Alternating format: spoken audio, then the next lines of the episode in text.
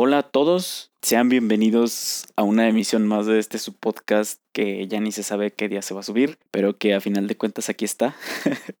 Creo que soy un poco el rey de la procrastinación y tal vez se dieron cuenta con tanta ausencia durante casi un mes, creo que fue, o no sé cuánto tiempo pasó desde la última vez. Debo admitir que es un poco extraño de nuevo el volver a sentarse y a platicar solo frente a un micrófono, pero pues es una experiencia muy chida. Para esta semana no sabía muy bien qué tema tocar, qué novedad, pero el día lunes o fue ayer, no recuerdo. Hice un post en el blog que tengo. No sé si alguien de aquí lo haya leído alguna vez o haya leído la última entrada que hice en el blog, pero me puse a reflexionar un poquito y también hace como dos semanas de esos pequeños como viajes que son como muy improvisados, ya sea con tus amigos, con tu familia, con tu pareja, con lo que sea, y que te llenan demasiado de experiencias o que te hacen sentirte pues como que muy libre, ¿no? Si estabas muy estresado, cosas así. Entonces sentí que era un buen tema y que puede ser algo que se puede tornar un poco a debate ya sea con ustedes mismos, de cuáles han sido esos viajes bonitos y cortos tal vez que les han marcado como su vida, ¿no? O algo así, o que han puesto un, no tanto marcarlo así súper un antes y un después, pero pues que ha significado algo para ustedes, ¿no? Primero que nada, creo que esto es como una continuación de esa entrada del blog. En fin, siento yo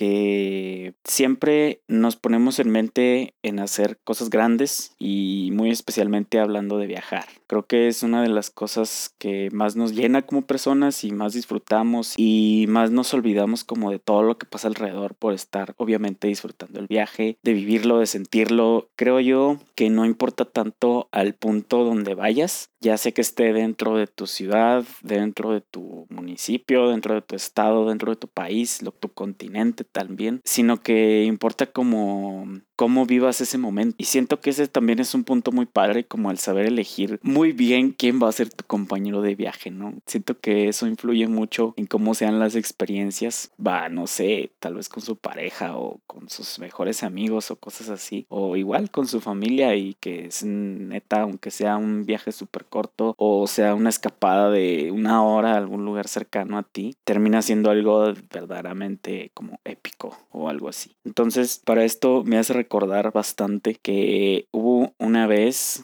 que varios de mis amigos de fotos fuimos a un lugar llamado Presa Peña del Águila. Eso está aquí en Durango, está como a que una hora creo de aquí del centro. No, la verdad no recuerdo bien a cuánto está, una hora y media tal vez. Y recuerdo mucho que siempre, siempre, siempre es, es como de un de esos típicos lugares que obviamente la gente va a alcoholizarse y a pues a convivir, ¿no? Con de esa manera. Pero que cuando escuché que dijeron que vamos a ir a la presa y fue así como de, oh, fuck. Obviamente íbamos en plan de fotos, pero yo no me hice como la expectativa muy alta de que, oh, va a estar bien chido y no sé qué tanto y y se va a ver bien bonito, o no sé si se vaya a ver el atardecer, o no sé si va a haber mucha gente, o si el agua vaya a estar, no sé, cristalina para alguna foto, cosas así. Entonces, pues ya emprendimos el viaje, toda la cosa. Creo que duramos allá como, bueno, exactamente en la presa, creo que duramos como una hora y cachito, casi las dos horas, pero fue uno de los viajes más chidos porque era un lugar al que yo, la verdad, no tenía como que así súper, súper, súper, súper ganas de ir, porque, porque era el típico lugar que se prestaba pues para ese tipo de convivencias, ¿no? Y porque pues yo iba como mood inspirado, mood como de, ok, vamos a hacer fotos, nos vamos a pasar chido, voy a meditar un poco sobre mi vida en ese lugar y pues afortunadamente así fue la,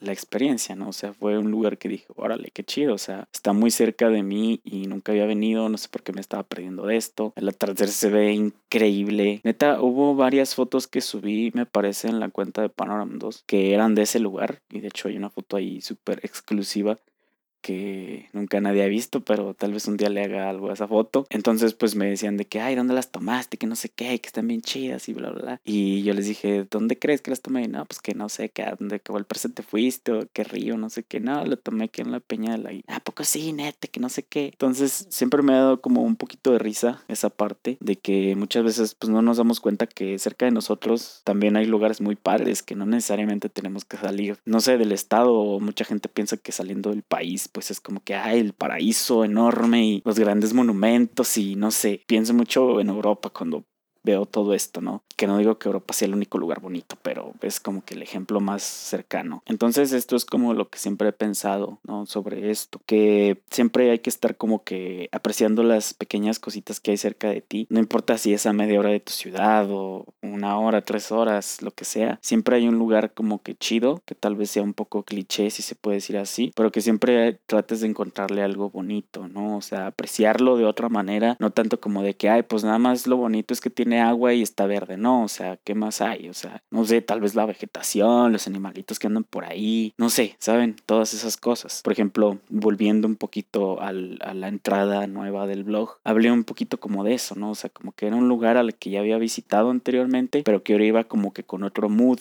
aparte iba con personas extra que no habían ido la primera vez que visité eh, Mexiquillo, en este caso. E igual sigue estando en Durango todo esto. Y mm, fue una experiencia demasiado épica, no sé, y me dejó como una enseñanza muy, muy chida de que, que muchas veces somos tan pequeñitos que no nos damos cuenta de la magnitud que tenemos frente a nosotros, ¿no? Y muchas veces pues es súper, súper desaprovechada. Y bueno, esto es lo que quería compartirles en este día, un poquito como esa experiencia que tuve de que si van a salir de viaje, si van a hacer algo cerca de su ciudad, fuera, si se van a ir a otro país, iba a decir otro planeta, pero no se puede. Bueno, sí se puede, pero no. Entonces, que lo compartan y lo vivan y que no por estar cerca tiene que ser aburrido, ni porque esté lejos tiene que ser padre o cool. Donde sea que esté, siempre pues aprovechar esa oportunidad de estar en el momento y pues de disfrutarlo, ¿no? Más que nada. En fin, esto sería todo por esta ocasión. Perdónenme si fue demasiada la espera, pero ya prometo tener un día súper, súper fijo. Pero como siempre, pues son bienvenidas todas sus dudas, quejas, comentarios, preguntas, lo que quieran. Instagram, arroba uno. Y pues sí, esto es todo. Próximamente ya voy a eh, tener en mente lo de los invitados que había planteado desde el primer episodio. Bueno, aunque este es el tercero, no son muchos, pero nos estamos viendo en próximas emisiones. Hasta luego.